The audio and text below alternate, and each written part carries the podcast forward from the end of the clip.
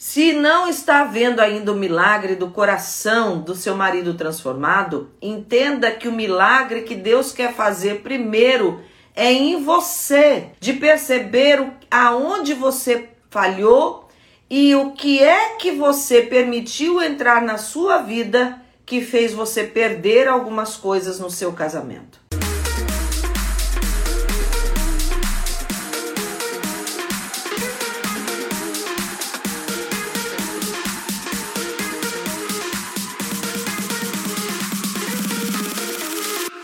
Eu quero falar de um texto é, que está lá em Lucas 2, dos versos 43 ao 52, que é o texto quando Jesus completa 12 anos e que terminou ali a celebração da, da Páscoa, né? Eles foram para Páscoa, Jesus está no, né, no bar mitzvah dele, termina a celebração ali da Páscoa eles estão voltando para casa, voltando para Nazaré, e acaba que Jesus fica para trás. José e Maria perderam Jesus. E depois de algum tempo vi viajando, é que eles sentem falta de Jesus e eles vão procurar juntos entre os parentes e os amigos, eu acredito que né, tá indo uma caravana voltando para a terra e de repente eles param e vê que Jesus não está nem com Maria, nem com José,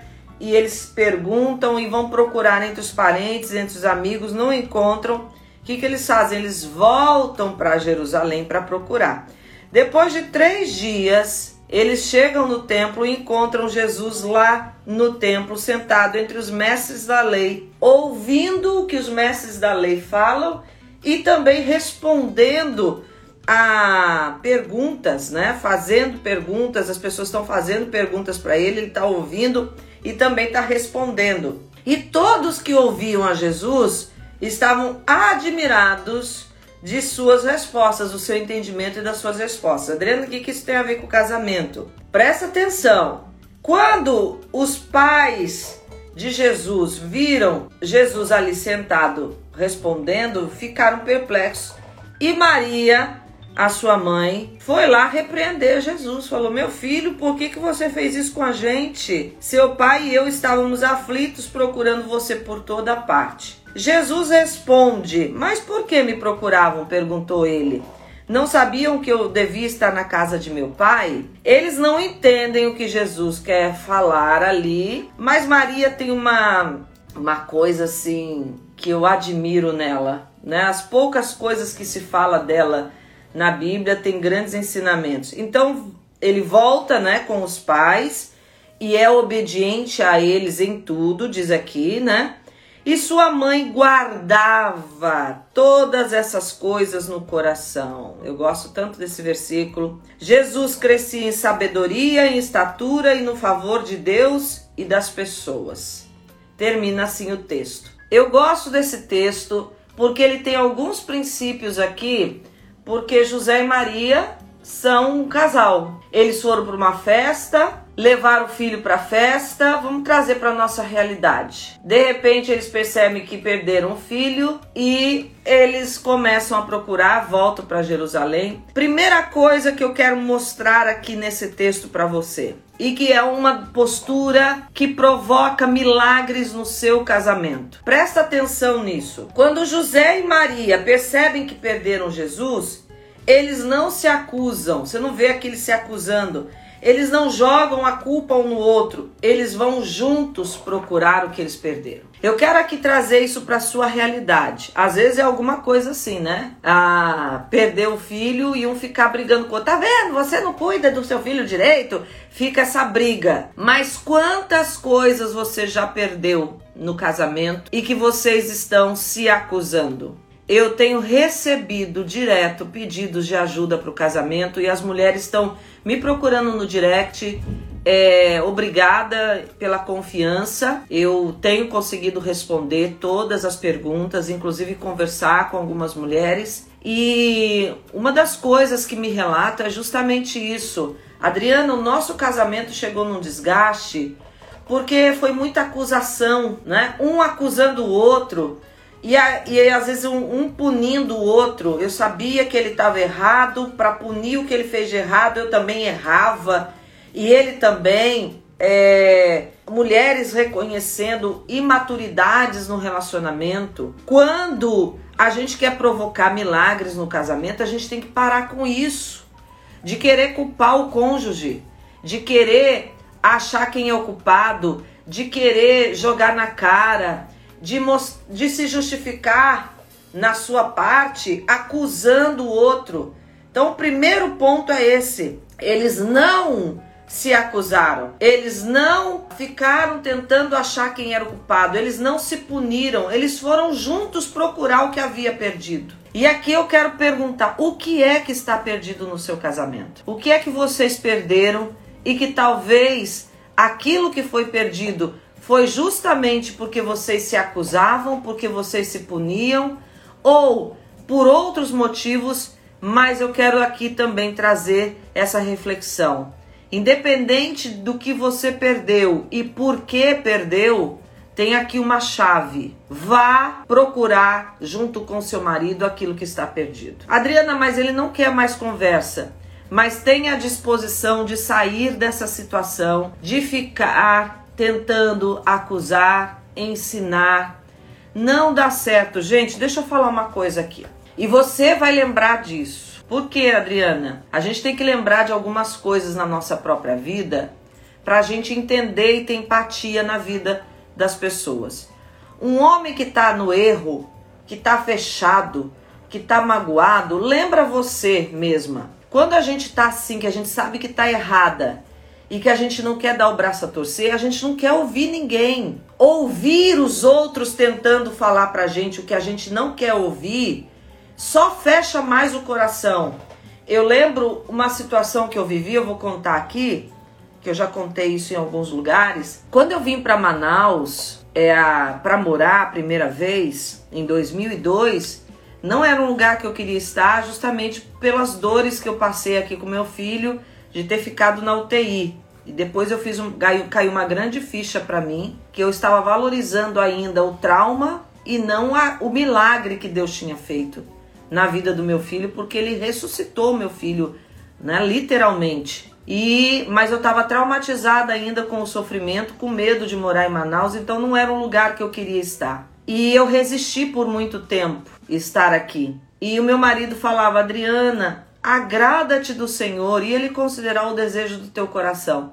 Eu tinha raiva desse versículo. Eu não queria ouvir. Quando a gente está errado ou quando a gente quer realmente alicerçar um argumento da nossa vida, a gente não quer ouvir ninguém. E a tentativa de alguém falar em cima da nossa dor ou do nosso coração fechado só piora a situação, só piora o que a gente, o que a pessoa está vivendo. Eu precisei chegar às minhas conclusões. Eu precisei me abrir para Deus, derramar minha dor, derramar a minha infantilidade, porque eu estava sendo infantil, para Deus me ministrar ao coração. E Ele ministrou e foi forte. Ele me deu uma repreensão. Eu estava um dia orando e eu falei assim: o senhor quer que eu morra? É por estar tá aqui nessa cidade, achando que a minha dor era muito forte. E ele e eu senti um testemunho interno que eu sei que foi Deus falando comigo. Ele falou assim: Sim, Adriana, eu quero que você morra. Porque enquanto você não morrer para si mesma, para suas vontades, o meu chamado não pode nascer em você. Então foi forte essa experiência. Mas enquanto meu marido tentava ministrar, Adriana, agrada-te do Senhor e ele considerar o desejo do teu coração. Talvez o Deus te tire daqui o antes do que você imagina se você se agradar dele e foi ministrando isso e aquilo e eu não queria ouvir. Então assim, eu queria trazer e eu queria que você como mulher nesse momento lembrasse quantas vezes você foi fechada para ouvir. Quantas vezes você não queria alguém, até falando a verdade, eu sabia que esse versículo era de Deus, eu sabia que era verdade, eu sabia que eu precisava abrir meu coração, mas eu não queria, eu queria resistir como se fazendo pirraça, Deus fosse falar assim: tá bom, você ganhou, ok. Como você não cede, eu vou ceder e vou dar o que você quer. Sabe aquela coisa assim? Você tem que usar essa estratégia, mulher. Percebe que você já fez essas pirraças e que, e que não adiantava alguém querer falar para você. Por que, que você tá tentando falar no coração do marido fechado? Por que, que você tá tentando acusar o seu marido se ele não quer te ouvir? Se ele não, se não vai resolver a situação? Se vai manter vocês no mesmo caos que vocês já estão vivendo. Então, a, entenda isso. José e Maria aqui tem uma grande lição para nós. Eles perceberam que o filho estava perdido e ao invés de se acusar e tentar achar a culpa em quem foi mais displicente, eles foram juntos procurar o que havia perdido. O que é que está perdido no seu casamento que você precisa hoje ter essa ligação de coração com o seu marido para que seja perdido. Ele não quer falar, ele não quer procurar junto com você, para de acusar a ele. Comece por você. Eu falei aqui da Eichla, quando ela perdeu o filho, ela disse assim: Eu aprendi com essa situação que Deus não me deu o milagre do filho é, curado e eu aprendi que o milagre era eu. Se não está vendo ainda o milagre do coração do seu marido transformado, entenda que o milagre que Deus quer fazer primeiro é em você, de perceber aonde você falhou e o que é que você permitiu entrar na sua vida que fez você perder algumas coisas no seu casamento. Para você resgatar, como a mulher que perde a dracma e que fica procurando até achar. Ela varre a casa, ela procura. O que é que você está fazendo? Você está procurando mesmo ou você está querendo que Deus venha e faça alguma coisa sem você fazer nada? Essa procura envolve a reflexão de atitudes que você precisa rever, que talvez foram patrocinadoras do caos que você está vivendo. Um texto simples mas que eu quero aqui que você faça reflexões. Quem é? Porque assim, gente, é quem é que é responsável pela sua vida? É você. Não é, mas eu não, não é. Tudo que está acontecendo na nossa vida, a responsabilidade é nossa. E essa responsabilidade precisa ser resgatada. Essa sua responsabilidade está aqui, ó, já uma primeira coisa que talvez você precise resgatar e que foi perdida, ou que talvez você nunca tenha tido. Desculpa, né, tá falando assim, mas talvez você nunca tenha tido essa autorresponsabilidade de entender que você tem que sair desse lugar de vítima e de parar de acusar e de realmente mudar a rota do teu casamento, mudar a direção. Você quer mudar o seu casamento? Para de se vitimizar. Para de fazer culpado os outros. Ah, é minha sogra. Pode ser que tenha influência de todo mundo. Eu acredito, mas a responsabilidade é sua. Só minha, Adriana, não, é do seu marido também, mas ele não tá aqui ouvindo. Então, qual é a sua parte? Tá entendendo? Esse é o primeiro ponto que esse texto nos ensina. Eles saem juntos para procurar o que havia sido perdido. Segundo ponto, que é um desdobramento desse. Cada um sabe bem o seu papel na família, ao ponto de Maria repreender Jesus como filho e Jesus, apesar da consciência de que ele tem um Pai celestial, que ele fala assim: Por que vocês me procuram? Vocês não sabiam que eu estava na casa do meu pai? Aqui não é uma afronta que Jesus está fazendo. Ele está aqui jogando é, situações, Jesus ele vai revelando quem ele é ao longo da sua trajetória desde criança. E é por isso que o texto fala que Maria guarda no coração. Aqui Jesus e Maria, José e Maria não entendem o que ele está falando. Peraí, na casa do, do seu pai? Por quê? Porque eles estão tão absorvidos no papel deles, apesar deles saberem que o que aconteceu foi sobrenatural. Eu acredito que eles viviam como pais de Jesus. Naturalmente, homem mulher, um filho. É, José já tinha entendido que esse filho, apesar de ser gerado no sobrenatural, era um filho dele. E Maria está aqui como mãe repreendendo, repreendendo a Jesus. Mas por que, meu filho, você fez isso conosco? Você deixou eu e seu pai preocupados. E o texto diz que Jesus obedecia a eles em tudo. Isso aqui, gente, é uma chave poderosa. Uma das coisas que tem acontecido nos casamentos é ninguém sabe quem é quem no seu papel. Inversão de papel. Então, o segundo ponto aqui é cada um saber quem é no seu papel no relacionamento. Numa casa, o você não faz comida no banheiro e você não dorme e você não não dorme na, na sala. Você está dormindo na sala é porque tem algum problema aí que a casa está precisando de algum ajuste. Mas cada um tem o seu, cada coisa tem o seu lugar. Assim como na casa, o banheiro é para você tomar banho, para fazer as suas necessidades, para se arrumar. O quarto é o lugar do descanso, é o lugar da intimidade. Assim como cada coisa na casa tem o seu lugar, assim também cada um na casa tem o seu papel. E o que, que eu vejo que tem acontecido? A mulher assumindo o lugar do, do marido e dando as ordens da casa. O marido vê que a mulher é, quer mandar mesmo e ele não quer entrar nessa disputa. Ele, para não ter problema, se omite ou ele já era omisso e deixou isso acontecer. Os filhos não tem, não sabe a quem se dirigir, a se reportar. Tem mulher que no casamento não é nem esposa, é mãe do marido. Tem homem que no casamento é pai da esposa e os filhos são os filhos mais novos, porque o pai é o filho mais velho que essa esposa carrega. Tá uma bagunça. Então, cada um sabe bem o seu papel. E o texto mostra isso. Maria chega, repreende a Jesus como filho Jesus, mesmo tendo um Pai celestial, e ele fala isso no texto, ele também se submete aos pais. Diz que ele obedecia aos pais em tudo. Aqui os princípios dos relacionamentos estão bem ajustados, por isso que é uma casa ajustada. Por isso que é uma casa que foi escolhida para ser operado o milagre. A graça de Deus veio e envolveu Maria para ela gerar esse filho santo. A sua casa, como é que tá? Gente, deixa eu dizer uma coisa aqui. É um assunto que eu quero ainda falar, mas eu gosto mais de falar quando estão os pais juntos. A Bíblia é clara.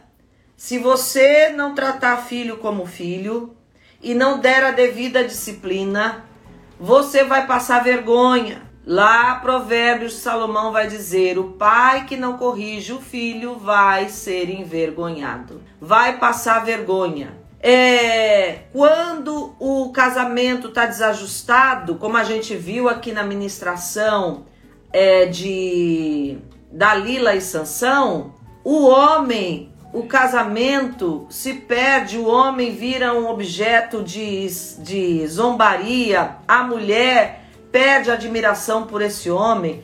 E aí, para resgatar tudo isso, dá trabalho. Então, cada um precisa assumir o seu lugar. O homem tem que ser o homem da casa, a mulher tem que ser a mulher do relacionamento, os filhos têm que ser filhos, cada um tem que ter o seu lugar. Adriana, minha casa tá assim, tá essa bagunça. Como é que eu faço? Comece por você. Avaliando. Peraí, o que, que eu tô assumindo aqui que não é o meu papel? Não é para fazer assim, é agora a partir de hoje, ele que seja o sacerdote.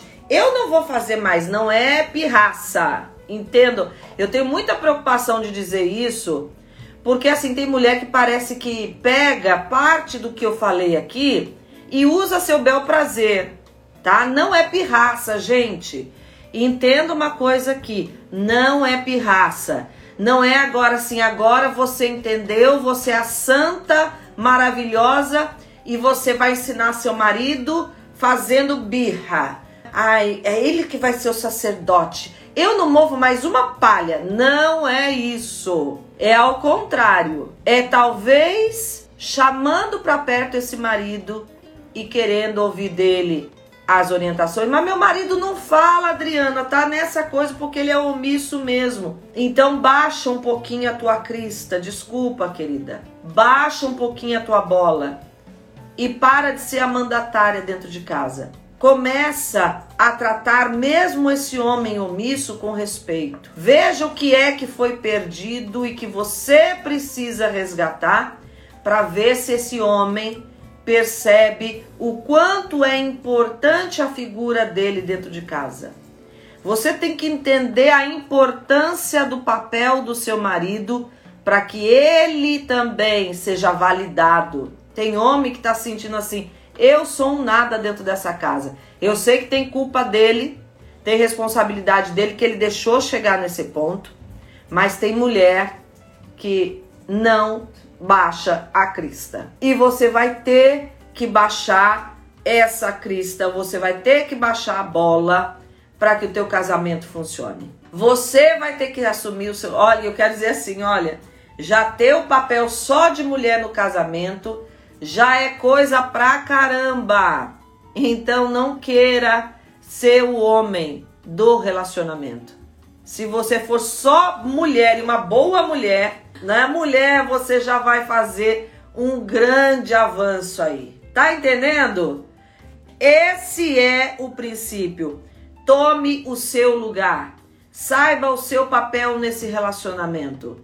Cada um aqui sabia qual era o seu papel, inclusive Jesus, que obedeceu aos pais. Esse é o segundo ponto. O primeiro, autorresponsabilidade e junto buscar o que se perdeu. Segundo, cada um saber bem o seu papel na família. E terceiro, ai, essa chave aqui, é o versículo lá que eu disse que eu gosto. Essa baita chave que Maria deixa para nós. Maria não entende a resposta de Jesus, não entende a resposta quando Jesus fala assim: por que, que vocês estavam me procurando? Vocês não sabiam que eu estava na casa do meu pai? Ela não entende, mas ela diz assim: a Bíblia diz assim, mas Maria guardou todas essas coisas no seu coração e para no momento certo conferir. Tem mulher que não entende as coisas já sai falando. Ontem eu, eu acompanho o Thiago Brunet e ontem eu até é, compartilhei esse post para Jéssica, porque eu, tudo que ele falou ali eu já tinha falado para Jéssica. Ele tá falando lá assim, é, uma resposta que né, ele deu numa caixinha de perguntas, o que é a sabedoria, e ele fala assim: sabedoria é a pessoa que tem sabedoria, ela fala pouco, ouve muito e ele vai falando outras coisas. E aí eu falei para Jéssica, olha aí, tá vendo? E aí ela falou assim: "É, eu tô precisando ainda aprender". E eu falo isso. Eu aprendi desde a casa, da minha casa, que mulher fala pouco e ouve mais. Na verdade, mulher porque na minha casa só tinha filha, né? Mas esse é um princípio para as mulheres de muita sabedoria. E eu via isso na minha mãe. Ela falava menos e ouvia mais, para no momento certo ela saber quando falar. E a gente tem uma mania de já não ouvir. Às vezes a pessoa nem terminou a frase, a gente já fala e já quer dar opinião. E isso e aquilo, Maria tá falando aqui, ela guardou no coração, ela não saiu assim, que isso, meu filho? O que, que você tá falando?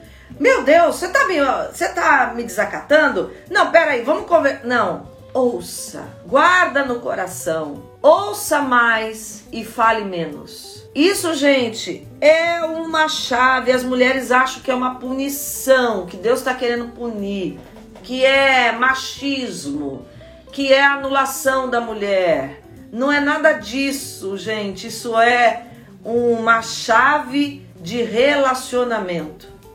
Fale menos, ouça mais. Tiago vai dizer o seguinte: todo homem seja pronto para ouvir, tardio para falar e tardio para cirar. Quando a gente sai falando pelos cotovelos, a gente erra mais.